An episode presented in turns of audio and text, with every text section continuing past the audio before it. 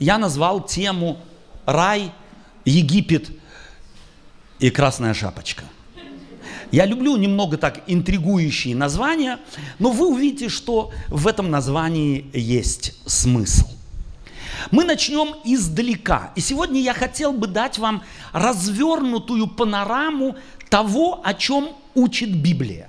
Дело в том, что люди, э, и этот опыт, собственно говоря, я имел неоднократно в своей жизни, кто начинает Библию читать. То есть у них не было мамы с папой, кто объяснили бы, не было дедушки с бабушкой, кто действительно Библию объяснили. Когда-то они взяли 5, 10, 15, 20 лет тому назад и начали читать Библию.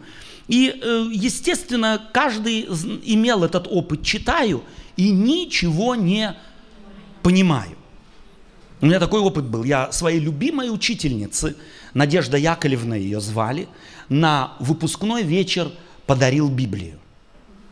Тогда Библии было нелегко достать. 72 год. Подарил ей Библию, потом ушел в армию, вернулся из армии, встречаю Надежду Яковлевну, говорю, Надежда Яковлевна, как с Библией? Ой, Отто говорит, я открыла Библию в начале, а там написано в начале Бог. Мы же знаем, что мы от обезьяны произошли. Потом я открыла Библию в конце, а там какие-то печати, кони, звери. Открыла в середине, а там тоже какие-то чудища. Она, наверное, Даниила седьмую главу открыла. Я поставила ее на полку и больше к ней не возвращалась. Кто этого опыта или подобного не имеет? И поэтому иногда из-за того, что у нас отсутствует панорама опыта жизни с Библией, мы толкуем каждую Библию по-своему. Один говорит так, а другой говорит иначе. Но я хочу вас разочаровать с одной стороны, а с другой стороны очаровать. Самая, одна из самых древних наук – это наука богословие. Богословие – это одна из самых древних наук, и ему нужно учиться в той или другой степени, чтобы Библию толковать не так, как я хочу – а как Библия желает быть истолкованной. В богословии всегда, во все времена верующие люди, если можно так сказать, прикладывали огромные усилия, чтобы не привнести своего в Библию, а из Библии взять для себя. И это гигантский труд, который делали люди всех веков. Мы имели такое счастье а может быть несчастье родиться в стране, где запрещено было это драгоценное слово, это удивительная книга. И потому тропинку к ней пробиваем как бы вот, э, ну, как говорят, по-своему каждый. Да? Вы бы, если строите дом, взяли бы каменщика, который еще ни одну стену не сложил. Взяли бы? Нет. А вот в богословии мы почему-то считаем, что каждый каменщик может делать, что хочет и строить, как хочет. Так вот, сегодня я хотел бы положить некую базу в основу э, вашего подхода к Библии, некую развернутую панораму. Она не сложна, и она легко запоминается – если вы будете впредь читать Библию, то не забывайте этой панорамы. А потому мы переносимся на грубо 6 тысяч лет вперед. И я прошу с экрана уйти, потому что я не вас проецирую. Спасибо большое. В начале стоит Библии, в начале стоит в Библии Бог. В начале Бог сотворил небо и землю. А потом он взял и сотворил я. Вы бы сказали, нет, там в Библии стоит человека. Но я туда написал букву «Я». Почему? Потому что этим, собственно говоря, сказано все, что Бог вложил в человека. Человек отличался от всего того, что Бог создал до этого, что он мог сказать «Я есть». Ни одна обезьяна не могла сказать «я есть». Ни один крокодил и ни один пеликан не мог сказать «я есть». Единственный это был Адам, который посмотрел на всех животных, дал им имена, и что обнаружил? Нет подобного мне.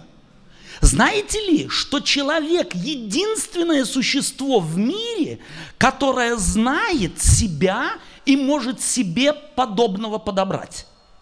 Обезьяны, дайте, покажите обезьяне зеркало, что она будет делать? Она нападет на зеркало, потому что будет думать, это вражеская обезьяна. Дайте кошке зеркало. Вы делали? Кошка есть дома? Делали же этот эксперимент? Кошечки зеркало. Она лапкой за ту сторону. Почему? Потому что думает, там другая кошка. Она не соображает, что это ее отражение. Но покажите младенцу полутора лет, даже некоторым раньше, его отражение в зеркало, и он начнет улыбаться. Он не полезет за зеркало, он не начнет драться. Он себя узнает. Единственная величина, созданная Богом, это тот, кто мог сказать «Я есть». Бог так создал человека.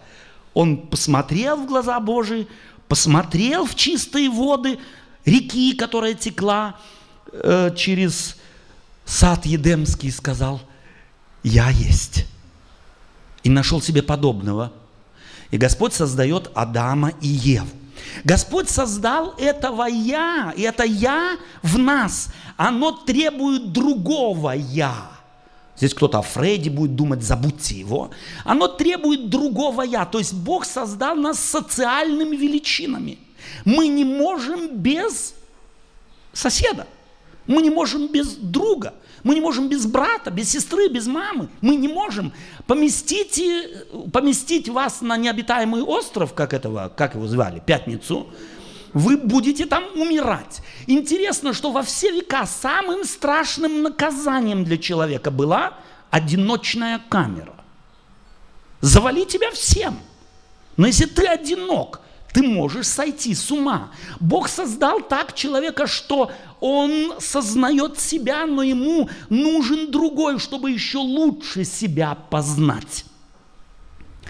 Бог создал человека так, что если человек в нормальных отношениях был с Творцом, то было нечто Бог мог давать, человек мог принимать, шел диалог. И потому человек и с ближним был в гармонии. Но потом в Библии говорится, наступил, наступила катастрофа.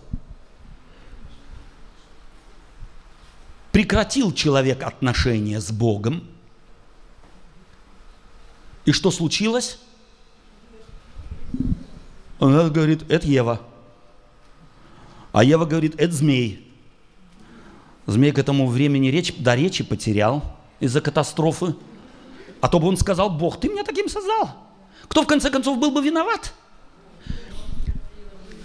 И теперь у меня вопрос. Как относится человек к Богу? То есть Бог к человеку. И интересно, что Бог стал искать человека. Человек убежал. Человек нарушил свои взаимоотношения, больше он не искал Бога, ему другое, это я, божественное, было не нужно.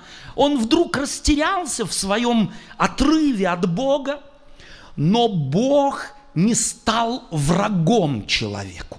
Бог остался тем, кто свои взаимоотношения к человеку лелеял – Бог зовет Адама и говорит, где ты?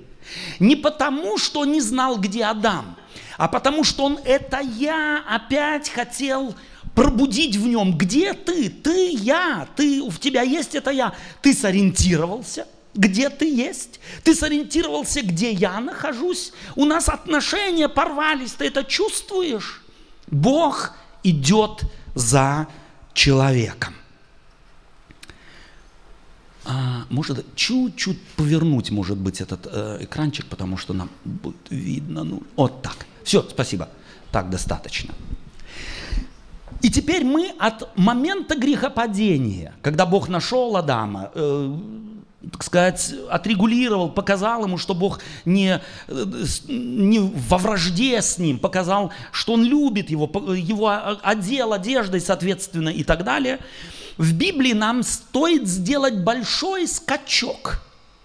Дело в том, что После этого, коротко очень, а здесь можно я чуть такое небольшое лирическое, лирическое отступление сделаю и расскажу вам, как э, я Библию постигал.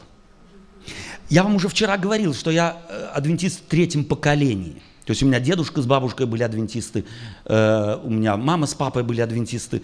Я, кстати, был крещен еще у мамы под сердцем.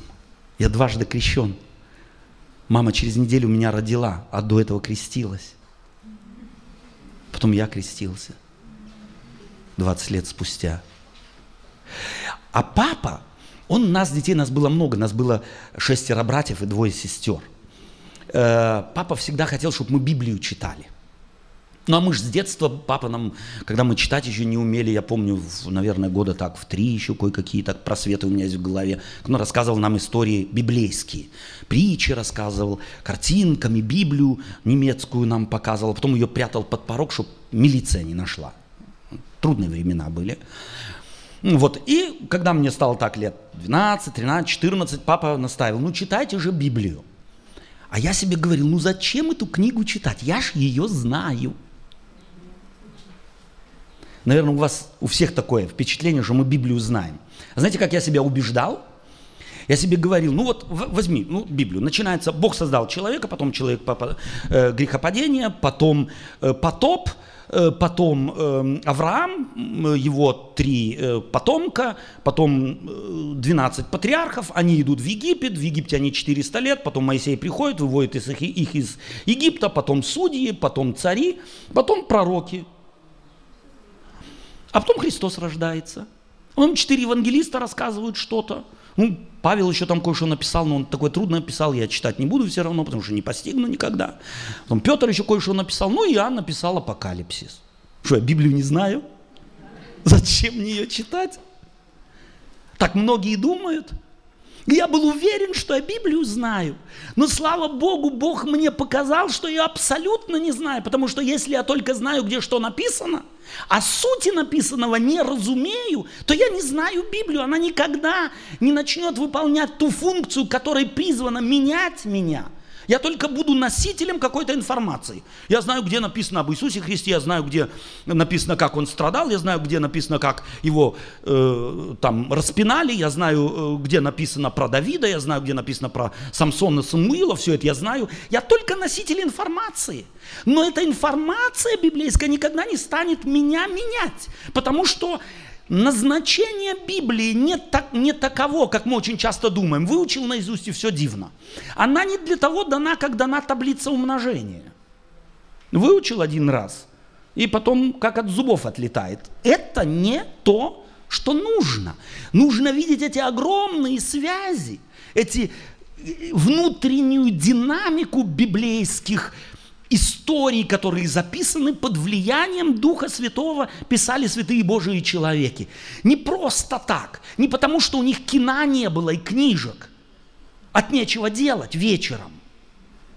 Они писали, потому что не могли не писать. Это важно. Так вот, мы делаем большой скачок из сада Едемского. Человек вышел, потому что сам того захотел, сделал выбор. Бог не стал препятствовать, спроводил его в мир, который он сам выбрал. И человек попадает, и теперь мы делаем большой скачок в Египет. Народ израильский 400 лет находится в Египте. И с лишним лет. И в Библии говорится, там они находятся около 400 лет, и в Библии говорится в Бытие 3 глава, 7 стих, что они начали вопиять к Богу. А потом мы читаем, что Бог обращается к Моисею и говорит, я услышал вопль их и иду избавить их. Я услышал вопль и иду избавить. Египет в Библии является не только географической величиной, где-то он там находится на африканском континенте. Египет всегда употребляется еще и в духовном смысле. Египет – это всегда царство, прощее царству Божию, Богу Творцу противостоящее. Под Египтом всегда подразумевается сопротивление Богу – некая другая система царства, нежели Бог задумал и Бог запланировал. Египет, я уже это сказал, и Бог слышит вопль. Египет вопля не слышит. То есть фараон слышит вопль, но что делает? Говорит, им не хватает работы, как любой рабовладелец. Поэтому нужно их загрузить работу, чтобы у них дурные мысли не появлялись, и начинает мучить еще больше народ Божий.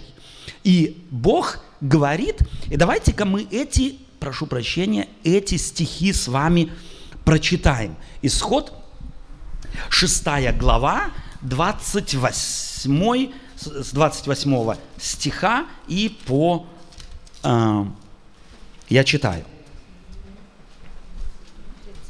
Итак, в то время, когда Господь говорил Моисею в земле египетской, Господь сказал Моисею, говоря, «Я, Господь, скажи фараону, царю египетскому, все, что я говорю тебе». Моисей сказал пред Господом, «Вот я не словесен, как же я, как же послушает меня фараон?» Но Господь сказал Моисею, «Смотри, я поставлю тебя Богом фараону. Я поставлю тебя Богом фараону. Если Бог ставит Моисея, Моисея Богом фараону, то это что значит? Кто больше, фараон или Моисей? Моисей однозначно. Но Бог, фараон-то тоже считался в Египте Богом. Если кто-то в Египте когда-то отдыхал, кто-то читал книжки о Египте, то все мы знаем, что фараона считали за бог. Рамзес. Мне сейчас вспоминается одно из имен э, фараоновых. Слово «ра» означает «сын солнца». Сын солнца, сын Бога является Богом. Но Бог говорит, я поставлю тебя над этим Богом.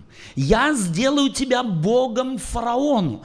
Это, собственно говоря, в той древней категории означало, я хочу через тебя положить новое начало, новый принцип нового царства. Этот Бог здесь, фараон в Египте, это искаженное представление о действительном божестве. Через тебя я хочу открыть новый принцип нового царства. И Бог, если, Бог Моисей, э, э, если Моисей Бог, то это значит, он по представлению фараона стоял где? Наверху пирамиды. Но Бог хотел нового царства, он эту пирамиду переворачивает. Так как Бог служил в саду Едемском, Бог служил Адаму и Еве, или Адам и Ева служили Богу? Кто кому служил? Когда они в грех впали, кто кому служил? Бог Адаму с Евой или наоборот? Понятно. И здесь мы начинаем понимать, что Бог хочет на земле построить новое царство с новыми принципами, где самый большой служит самому маленькому. И Бог берет и ведет народ Божий в Синай, на Синай. И давайте мы прочитаем в 19 главе книги «Исход», мы прочитаем 3, с 3 по 6 стихи, 19 глава, с 3 по 6 стихи. Моисей взошел к Богу на гору и возвал к нему Господь с горы, говоря, так скажи дому Израилеву, и возвести сынам Израилевым, Яковлева, возвести сынам Израилевым, вы видели, что я сделал египтянам, и как я носил вас как бы на орлиных крыльях и принес вас к себе. Итак, если вы будете слушаться гласа моего и соблюдать завет мой, то будете уделом во всех, уделом из всех народов, ибо моя вся земля. Кем он хотел сделать народ израильский? Он хотел сделать их своим уделом, своим народом. Другой принцип. Делает их каким народом? Народом царей и народом священников.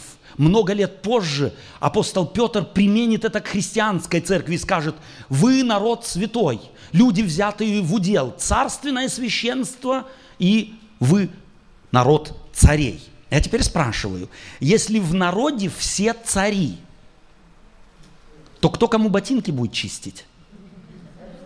Представьте себе, в Украине вдруг все будут цари. Это для нас немыслимо. Чувствуете, что здесь у нас э, заклинивает в голове? Кто ж кому тогда будет служить? Дело в том, что в идее Божией, в идее Библии быть Богом, быть царем, отражающим Бога, быть священником, означает служить всем. Не требовать служения. Этого требовал кто? Фараон. Потому он поработил людей, заставлял их служить себе. А Бог строит новое царство, где все служат друг другу. Все равны, все цари. И время от времени, как цари между собой, как президенты в, в нашей, в, прошу прощения, в нашей культуре, как они отношения строят между собой? Они встречаются. Они между собой на равных говорят. Так вот, Господь хотел целый народ царей и священников. Они друг друга должны приглашать и друг другу пир устраивать всякий раз. Потому что если президент Путин приглашает президента э, Германии, то он ему устраивает банкет. Или он говорит, чисти мне ботинки. Нет, он устраивает ему банкет. Это была идея. Все цари, все священники, и у них совершенно другое отношение друг с другом. Это была идея Божия. Народ священников, когда Моисей это слышит, что он говорит? В 3 главе 11 стих исход «Я не в состоянии». И он начинает перечислять. Я косноязычный, мы читали, да, я не могу то, я не могу это. И когда мы слышим, что Бог хочет из народа сделать, из рабов хочет сделать священников и царей, то у нас возникает вопрос, слушай, хорошо, а это тебе вообще удастся? Из грязи в князи? Это же катастрофа может быть. Но, или у меня комплекс неполноценности, как? Я и царь? Я и президент? Представьте, вам сегодня сказали бы, вы Меркель будете заменять в Германии, вы бы согласились? Я нет, я бы сказал, у меня ни образования, ни представления, как, как я 80-миллионным народом могу управлять. И, ни в коем случае, я кое-как с моей семьей справляюсь. И церковь 150 человек. То есть, что хочет Господь? Господь хотел комплекс неполноценности преодолеть у бывших рабов – и он хотел их возвысить, чтобы они друг друга уважали. Чтобы взаимоотношения их были не такими, какими были взаимоотношения у их предков. Вы помните, какие были взаимоотношения у братьев Иосифа? Какие были?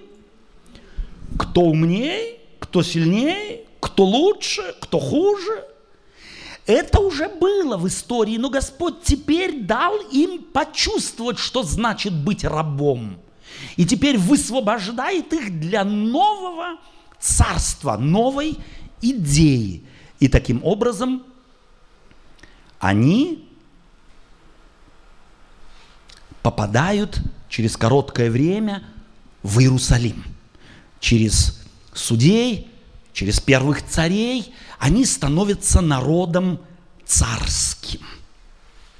Трудный процесс, тяжелый процесс. Первый царь какой? Когда они захотели царя, что Господь им сказал? Не надо, потому что он у вас возьмет лучших женщин в свои гаремы.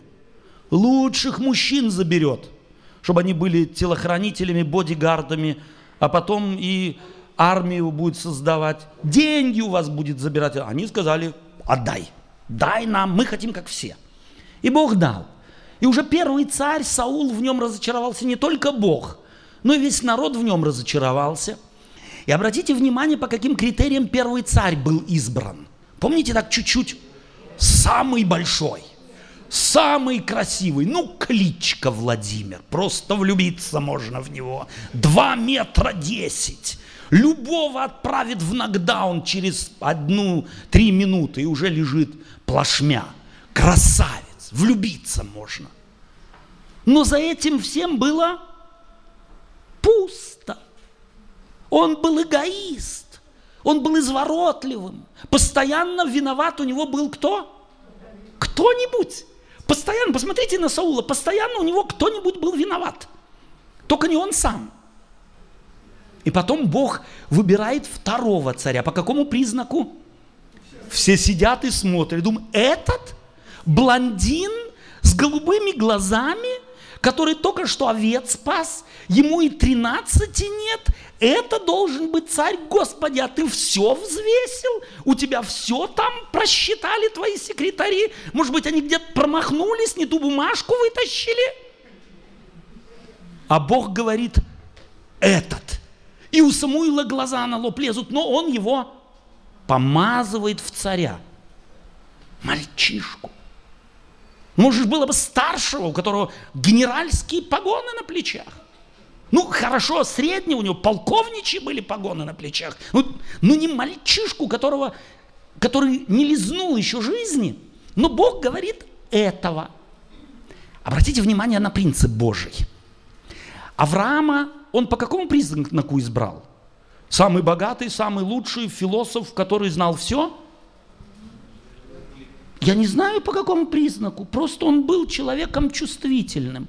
А в Агаде, в традициях древних евреев, говорится, что он человеком был несогласным с идолопоклонством который уже, это рассказывается в древних еврейских традициях, в Агаде рассказывается, как Авраам издевался над своим отцом, который был главным поставщиком идолов в своем городе.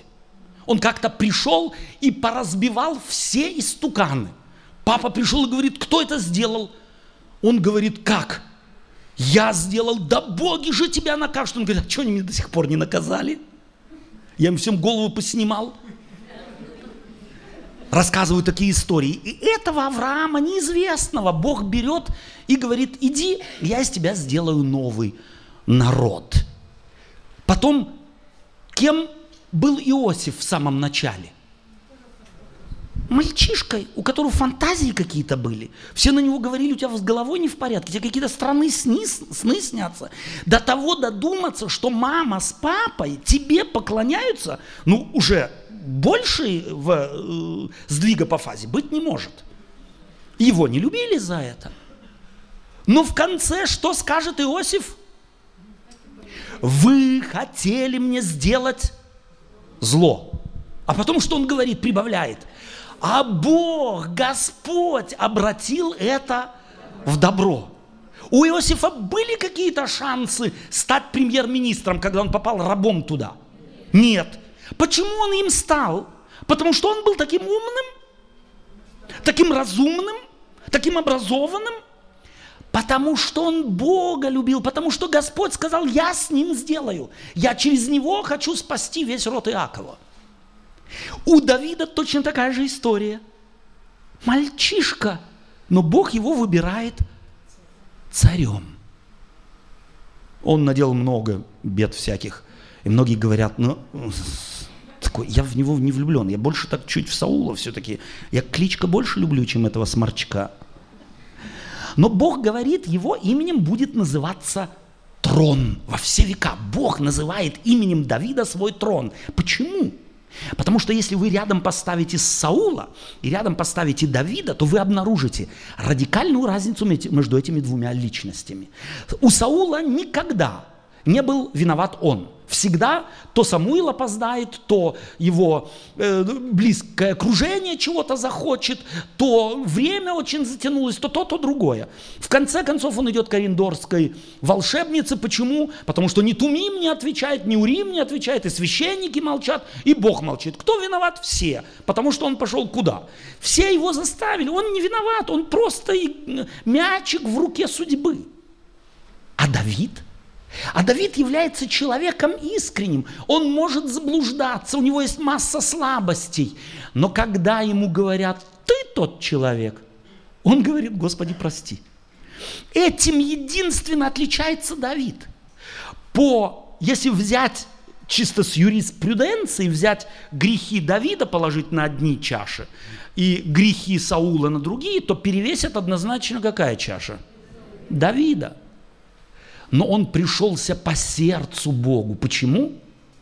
Он мог видеть свои ошибки. Он не сваливал с больной головы на, на то есть, да, с больной на здоровую. Он не сваливал на кого-то, он не искал от колячек. Он был человеком искренним, ошибающимся, как мы все. И потом появляется Соломон.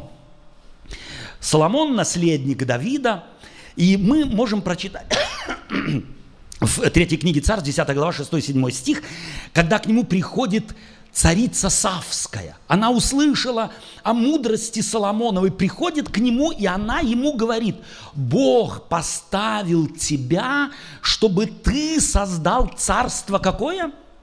Царство суда и правды. Другое царство. Не такие царства, как у тебя. Царство суда и царство правды – а давайте вспомним, что Соломон за царь был. Было у него царство суда и царство правды. Вначале, да, потом Бог хочет новое царство.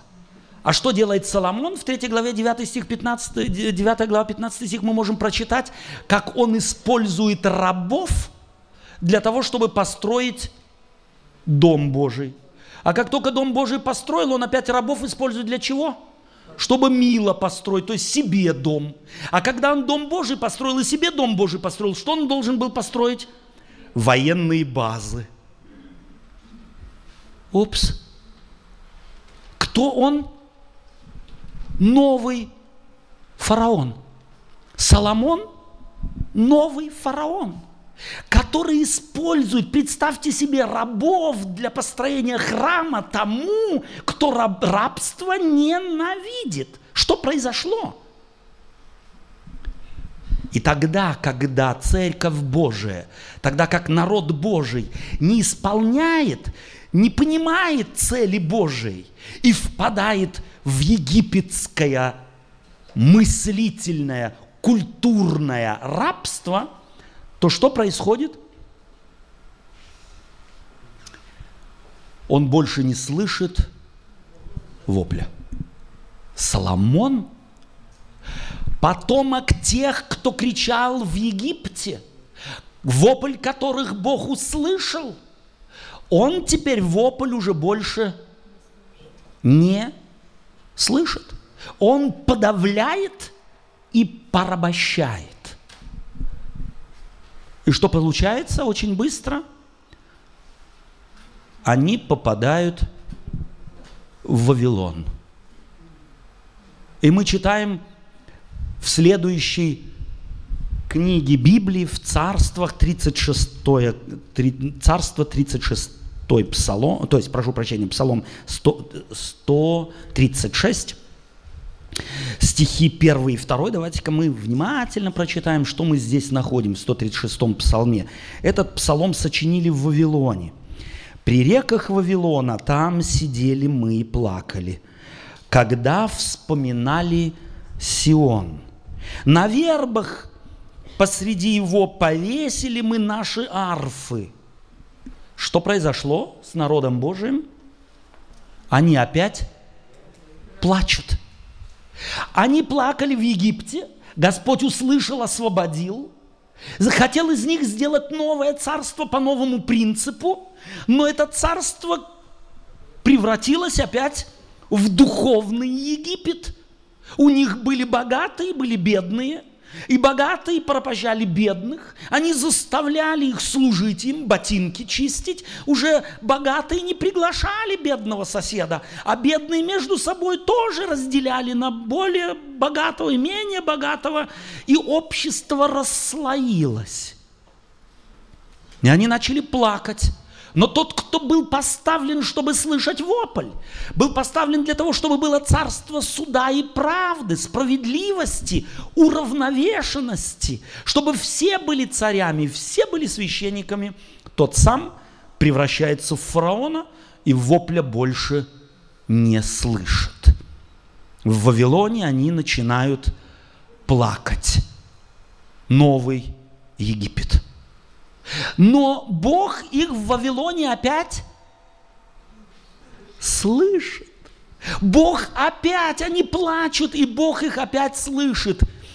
И когда мы смотрим на родословную Иисуса Христа, читаем уже Новый Завет, мы начинаем понимать, особенно Евангелие от Матфея, когда мы читаем, который свое Евангелие посвятил верующим из иудеев, из евреев, которые знали свою историю, как он начинает им описывать рождение Иисуса Христа. С чего начинается рождение Иисуса Христа?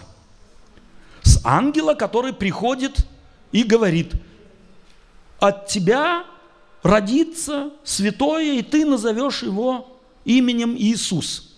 Здесь бы француз сказал «дежавю». Такое уже было. Когда оно было? Когда Аврааму приходили ангелы и говорили Саре, ты родишь, она смеялась. Евреи, как только начинали читать э, Евангелие от Матфея, понимали, упс, здесь оказывается, кто народился – новый Авраам. А еще дальше, такая история у кого еще была? Ходить по воде и не тонуть. С кем это было? С маленьким Моисеем его взяли в Нил и бросили одного в, э, в корзинке. Чудо произошло, он в воде и не тонул. Дежавю, говорили бы французы, а евреи говорили, это уже мы когда-то слышали, где-то в истории это уже было. А когда Иисус Христос крестится на Иордане, что они говорили? Дежавю. Моисей переходил через воды. Моисей тоже был омочен, а позже апостол Павел скажет, они крестились в кого? В Моисея крестились, еще в кого крестили? В море крестились? Они крестились, они услышат, они увидят в Иисусе Христе кого? Нового Моисея, нового царя, когда он въедет в Иерусалим на ослике. Знаете, почему иудейские цари въезжали в Иерусалим на ослике? Вы еще какую-нибудь другую нацию знаете, когда коронованный царь или президент для того, чтобы быть, э, так сказать, клятву дать, въезжал в столицу на Запорожца? Вы уже знаете такую нацию? Единственная нация – это нация Израиля. Царь въезжал в Иерусалим на осле, на вьючном животном, не на коне военном, а на вьючном животном. Я буду, говорил он, этим самым служить. Мое, моя задача в этом народе, таков план Божий, служить. Когда Иисус Христос въехал в Иерусалим, вы помните, как его принимали? Они говорили, новый царь, наконец, может быть, он начнет не порабощать нас, а служить. А он даст хлеба, он даст рыбы, давайте мы его и провозгласим царем. Но что делает Иисус Христос? Он говорит, мое время еще не пришло. Но люди должны были увидеть в Иисусе Христе царя по замыслу, который Господь хотел осуществить еще сотни лет тому назад. Новый царь. И посмотрите, как он описывается в Евангелиях. Это царь, который служит. Как заканчивается служение Иисуса Христа? Иисус ходит по воде, крещение, Нагорная проповедь. Новый Моисей, кстати, Нагорная проповедь. Почему она у Матфея называется Нагорной? Помните, как Иисус Христос произносит почти каждую фразу? Вы слышали, что сказано древним? А я говорю вам, кто говорил древним что-то, на что полагались и как к святому относились иудеи? Кто это говорил? Моисей. А Иисус Христос говорит, а я говорю вам. Таким образом, Он что говорил? Я больше того, кто вам говорил в древности. Я больше Моисея. Его должны были узнать. Иисус Христос, если можно так сказать, показывал свое удостоверение каждым своим действием. Он показывал удостоверение, по которому невозможно было не узнать вновь пришедшего царя, по новым принципам готовя воправить народом и миром. Царь Салимский, царь мира.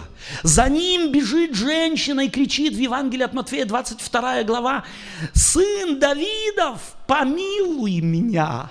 Она что делает? Она плачет. «Помилуй», говорит. И он что делает? Милует. Посмотрите, сколько людей Иисус Христос помиловал. Блудницу помиловал, Петра помиловал, Симона прокаженного помиловал. А этого Закхея разве он не помиловал? Разве он его не спас? А 12 апостолов, если бы он подошел к ним строго, как мы, строгие родители, подходим к ним, разве Иисус Христос не знал, как они живут, какое у них сердце?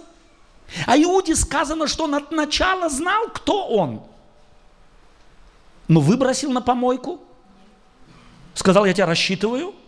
Я надеялся, что ты как-нибудь сообразишь, сориентируешься, благодать оценишь. Пошел вон. Но не делает этого Христос. Он до конца его носит. Как носил Бог, читали мы кого? Народ израильский принес куда, говорит он? Я принес вас к себе. Так Иисус Христос буквально нес людей к себе. Новый царь. По новому принципу. По новому управляющий миром и людьми. Еще раз то, что мы с вами говорили, бегло в такой графике.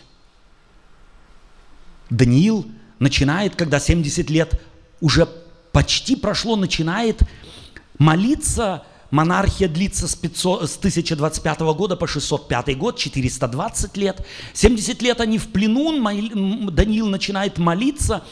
Э, Иона, кстати, когда проповедует Ниневии, он ждет, когда ж их цунами смоет, когда их реакторы полетят вверх. Я уже сказал им, что это добром не кончится, все, залез на бугорок, подальше от цунами, чтоб потирать ручки сказать, мое пророчество сбылось. Есть разные виды пророков – каким мы готовы следовать. И вы знаете, эти два вида пророков, они всегда увлекали за собой людей. Даниилы, которые молятся и просят, и говорят, Господи, прости нам грехи и помилуй, за ними немногие ходят. А вот пророки говорят, сказал вам, а теперь держитесь. За такими пророками быстро ходят, и много, толпы. Иона является прототипом пророка из другого царства, не из царства священников и царей, а из царства фараонова, который имеет достоинство, который имеет должность, который знает себе цену, он имеет вес. Я сказал, кто вы? Он, он на Мерседесах разъезжает, он с синей лампочкой носится, он знает, что его что его Бог любит и что он может произнести пророчество, и все на этом кончится. Говорил вам, а теперь терпите. Разные бывают пророки. Какие мы пророки?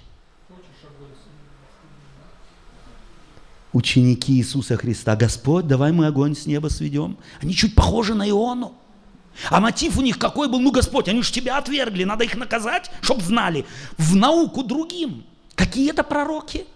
Господь перевоспитывает своих апостолов. Ему удалось, кстати, Иону перевоспитать.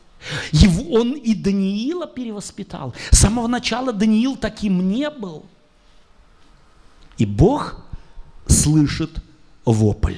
Длится вся эта история 490 лет.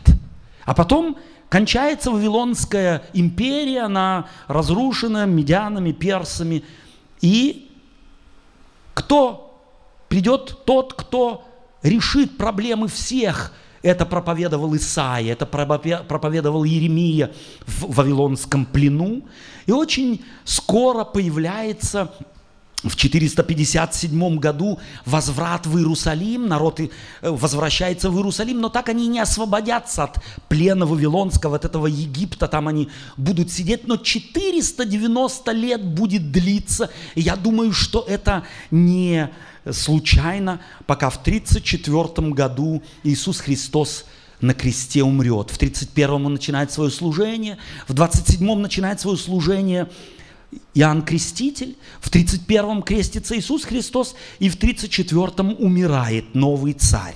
Тоже 490 лет. Я думаю, что эти параллели, они не случайны. Господь действует в истории, в нее Он как бы увеличительное стекло наводит и хочет показать, читайте, если вы смотрите, замечаете. Я не отдал историю человечества на откуп их злу, их ненависти, их войнам. Я держу в своих руках бразды правления, и я таки добьюсь, что будет новое царство.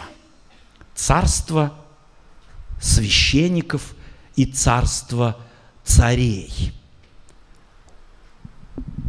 Мы уже говорили, что Петр так назовет христианскую церковь. И я спрашиваю еще раз, кем мы себя считаем? Царями? Священниками? Ну что, я себя царем считаю, в этом вопросов нет. А считаю ли я брата тоже царем, сестру царем, царицей, считаю ли их? Здесь у нас появляются проблемы, не правда ли?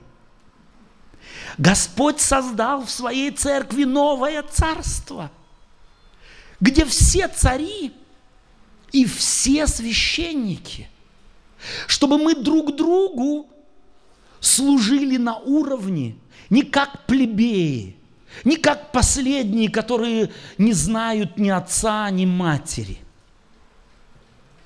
у которых нет прошлого. Наш Отец – царь царей и Господь господствующих. Наш Отец – это тот, которого, о котором Иисус Христос рассказал в притче о безумно влюбленном в своих детей, детей Отце – а теперь давайте мы отвлечемся на одну секунду. У меня вопрос к вам. На каких героев мы ориентируемся в жизни? Наша культура. Я сейчас не имею в виду церковь, я просто имею вот ту культуру, ту среду, в которой мы живем. На каких героев мы ориентируемся? Давайте обратимся, чтобы легче было ответить на этот вопрос, к старой, всем хорошо известной сказке про красную шапочку. Вы давно ее слышали? Ну, недавно, может быть. Ну, вы все ее помните, она простая очень, эта история. У меня вопрос. Кто отрицательный герой этой сказки? Волк, супер. Волк. А вот кто положительный герой в этой сказке? Не говорите красная шапочка. И бабушка тоже нет. Охотники. Стоп. Чем охотник лучше волка? Волк заглотил внучку, заглотил бабушку. Охотники пришли, вспороли брюхо волку, вытащили бабушку и внучку, накидали туда камни по немецкой версии этой сказки и бросили его в омут. А какая гарантия, что эти охотники не превратятся в волков? Чувствуете, на кого мы равняемся? Чувствуете, какая наша философия решения проблем вражды? Как мы зло разрешаем? Как охотники.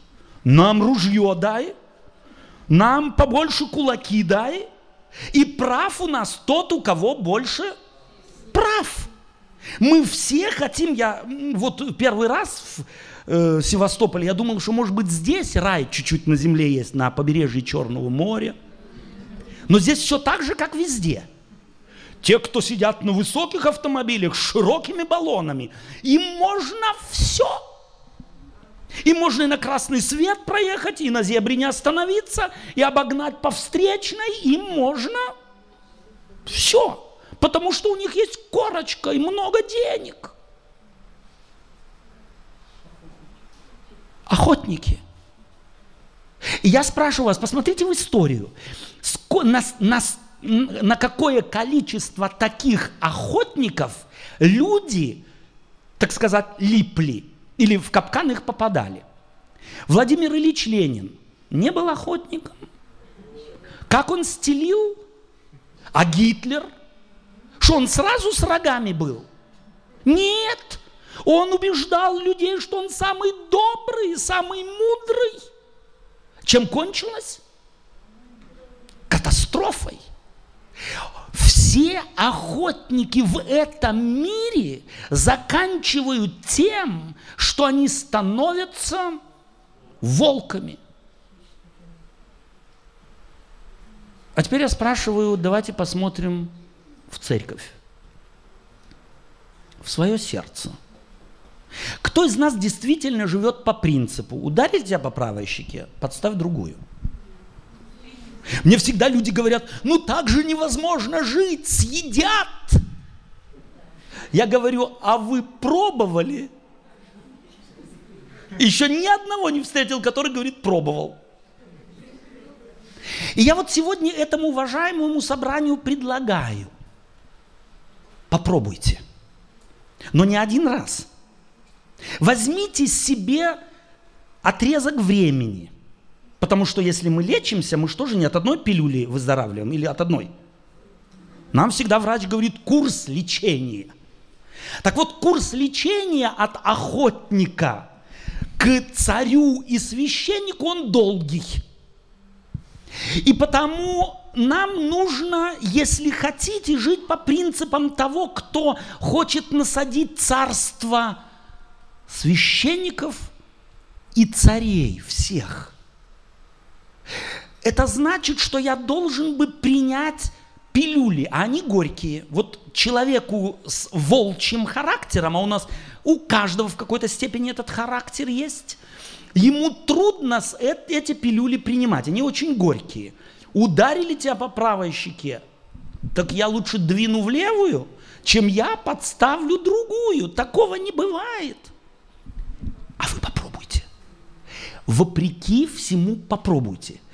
И возьмите какой-нибудь самый лучший год после какого-нибудь дня рождения и скажите, вот этот год, с этого дня рождения до следующего – я буду только подставлять, если меня будут бить. Вот попробуйте.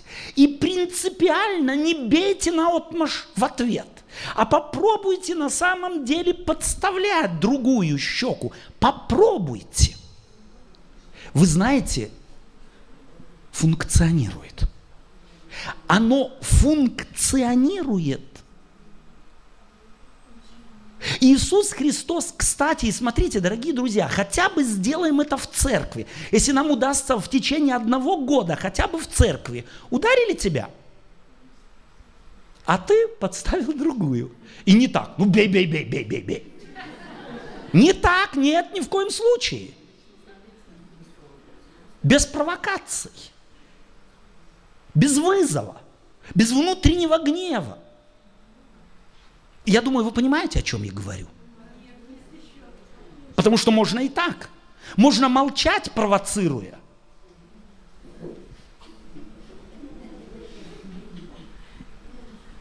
Все понятно? Царство Небесное строится по-другому. И если мы влюбились в Царство Небесное, то давайте мы начнем его практиковать в нашей хотя бы церкви. Я не говорю там вот в очереди за помидорами дешевыми или за прикосами дешевыми, где кто-то залазит вне очереди. То оставим. Хотя бы в церкви. Для начала. Один год. В течение целого года. Вы знаете, вы влюбитесь в это правило. Я вам гарантию даю. Попробуйте. Не грызть. Села сестра не на свое место. Не говорит, ну, ну что ты сюда сел? Что ты не знаешь, что я здесь сижу? Уже 10 лет? А, нет, третью субботу. А предложите, э, хорошо, что ты на моем месте сидишь, те, я сяду сзади тебя. А может, я ничего не скажу. Ну пусть сидит, ей так понравилось мое место. Я там сидел, она из-за того, что я там сидел, хочет сесть. Ну, супер. Другие из этого бизнес делают. А мы, а ну-ка, смойся. Попробуйте не идти по, на поводу вот у этого внутренней этой агрессии. Давайте будем пробовать волка в себе потихонечку, потихонечку, ну хотя бы усыпить, чтобы он вообще не просыпался. И будем молиться, Господь, я принял решение в течение этого года в семье и в церкви, это тот минимум территории, быть священником и царем. Соответственно, уважать людей, относиться к ним, как к тем, которым я имею огромное преимущество. Вы знаете, какое огромное преимущество я имею с вами общаться. Вы не знаете, как я на самом деле счастлив, что вы какому-то Венделю уделяете так много времени. Я, я вот безумно счастлив, безумно рад. Давайте будем радоваться тому, что у нас есть люди, с которыми мы имеем преимущество общаться. Представьте себе, у вас этого пастора не было бы. Представляете, трудно представить. На самом деле, мы ведь только тогда, вы знаете, о пасторах всегда вспоминают хорошо, когда он уходит. Пока он здесь не ценят. Как ушел, тогда письма пишут, электронку звонят. Ну так когда ты к нам в гости придешь? А пока здесь, ну пурхается, и пусть пурхается, это его работа. На то он сам знал, что делает, и как выбирает. Надо было другую профессию выбрать. А если рассматривать его как преимущество, мне выпало преимущество с этим человеком встретиться, побыть. Мне мало, две недели, а вам еще, если Господь не придет, может быть год, может два, может быть три. Преимущество. А теперь давайте посмотрите вправо от себя – все смотрят вправо от себя. И в затылок вашему ближнему. Влево теперь посмотрите. А теперь друг на друга. Вы чувствуете, что рядом с вами удивительные люди сидят со своей историей, со своим прошлым. Как-то Господь их вел, не так, как вас – как-то вел их Господь. У них есть что рассказать вам. У них целая огромная история с исходом, с переходом через Иордан, через море. Кто-то тонул, боялся, потом выкарабкался. А кто-то еще стоит перед Иорданом, еще не перешел. Свои страхи, свои надежды. У каждого свои. И если бы мы лицом друг к другу повернулись, и смотрели бы как на шанс жить друг с другом. Вы знаете, как изменился бы мир? Маленький, церковный мир. А если бы он здесь изменился и восстановился бы, то он стал бы за стены церкви распространяться. Этот удивительный мир способности – оценивать ближнего как уникум, как уникат, как единственное творение Божие. И мы ведь все разные. по возрасту, по внешности. Представьте себе, все были бы похожи, не, на меня не надо, но вот на самого красивого в нашей среде. Все. Было бы хорошо? Как чудно, что Бог сделал так, что каждый другой абсолютно уникальный. У нас есть база, действительная база восторгаться ближним. Но только потому мы это не делаем, восторга нет у нас, потому что мы постоянно заняты чем? Собой и его недостатками.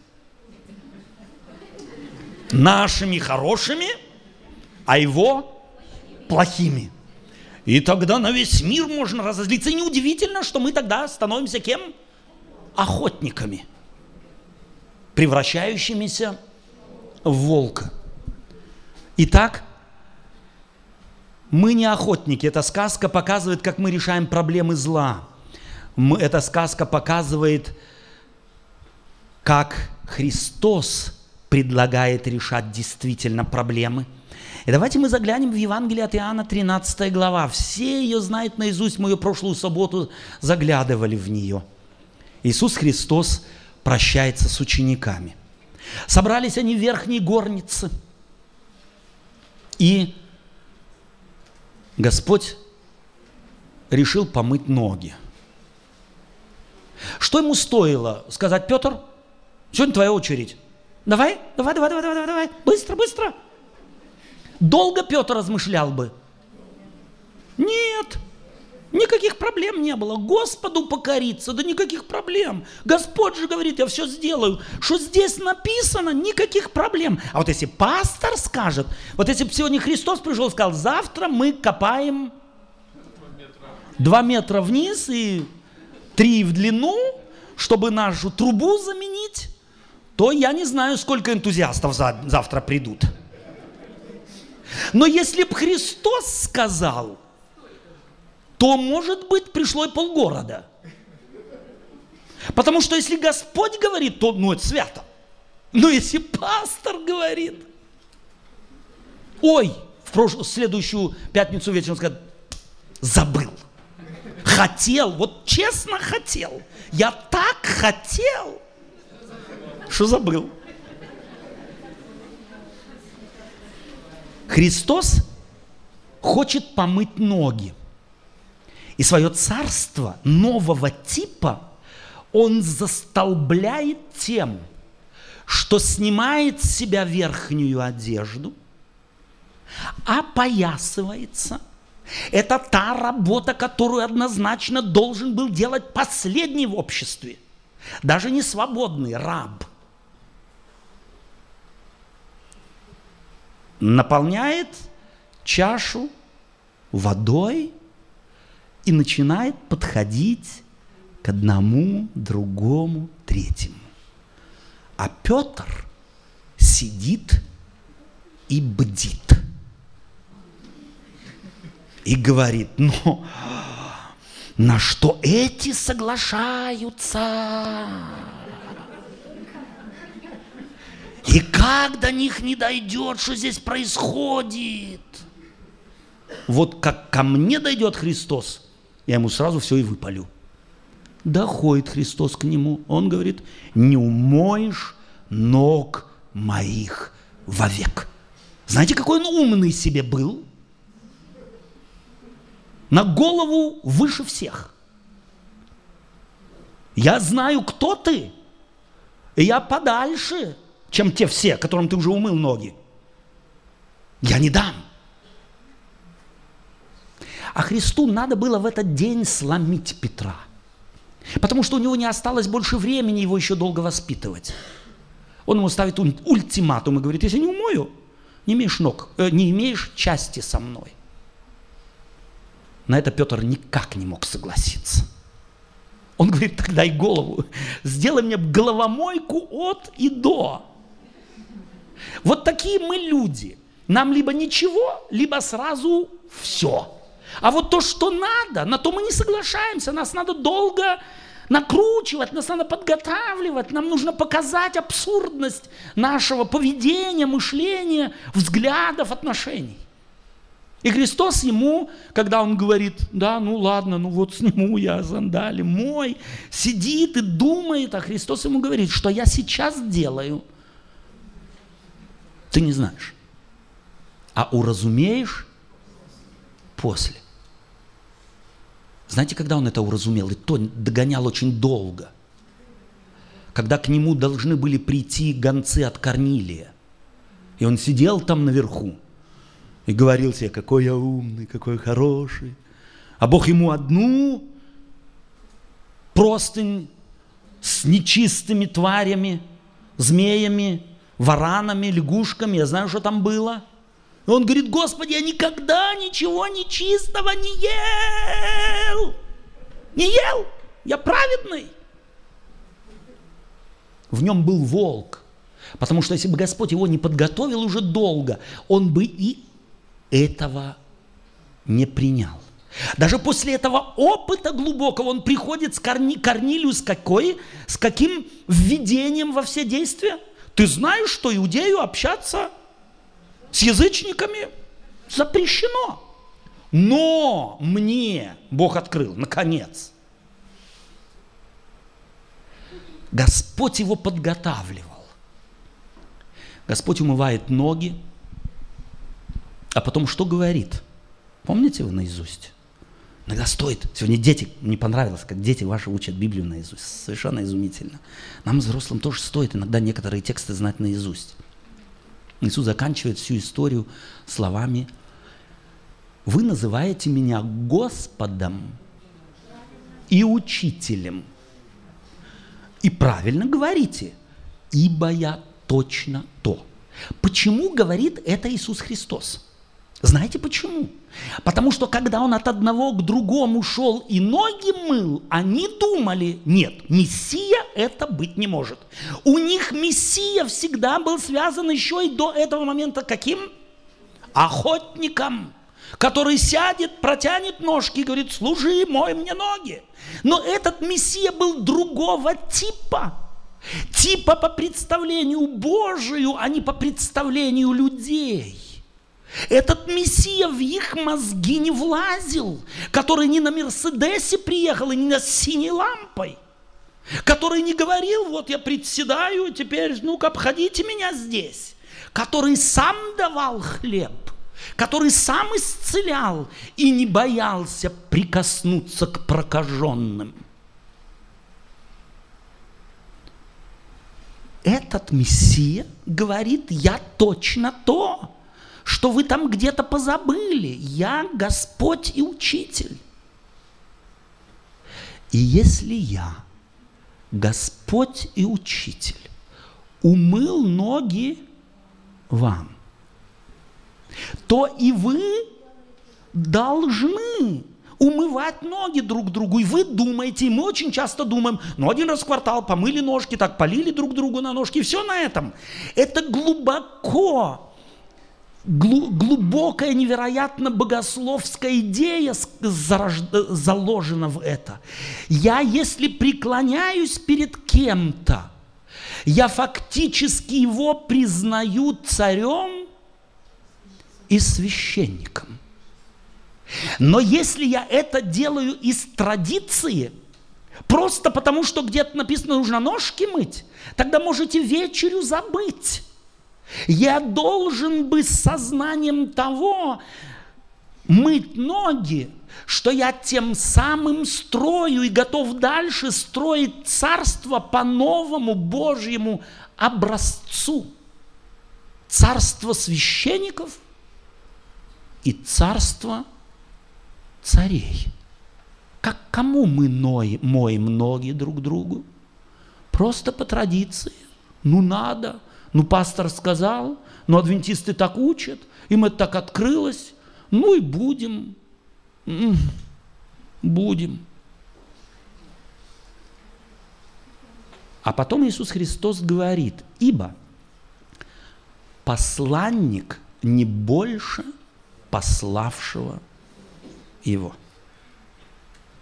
Давайте мы застолбим эту правду, застолбим эту истину, что мы не больше Господа не можем быть. И если мы Его дети, если мы приняли Его царство, Его идею нового царства, то давайте будем его действительно от души строить. Потому что в то небесное царство мы никогда не войдем, если здесь не будем пытаться хоть как-то, в силу нам открывшегося, в силу способностей наших духовных и многих других, не будем строить этого нового царства, основоположником, краеугольным камнем которого является Иисус Христос. Вы уже разочаровались в христианстве? Вы теперь наконец поняли и говорите, о, нам этого перед крещением не говорили, точно нас предупреждали, поймают, захомутают. Дорогие друзья, от этого царя, спасителя, можно уйти в любое время. Он не погонит финансовую поли- полицию, он сам не понесется и скажет, ну, ну, ну, ну, ну, ну, давай, ты куда понесся, давай я тебя за шиворот здесь буду держать. Иисус Христос неоднократно в своей жизни это демонстрировал, и однажды, когда он проповедовал вещь, которая не понравилась некоторым людям, о плоти, о крови своей, которую же нужно есть и пить, и люди говорили, как можно это слушать, и 70 человек повернулось и ушло от Иисуса Христа. Обратите внимание, в Евангелии он не погнался ни за кем – он обратился к 12 и говорит, не хотите ли и вы меня оставить? У Господа полная свобода. Свобода прийти, свобода уйти. Но если я пришел к Иисусу Христу, то я не могу жить так, как я жил. Мне нужно принять Его простите, употреблю слово философию жизни, философию царства. И эта философия царства, все, все священники, все цари и все строят это новое царство.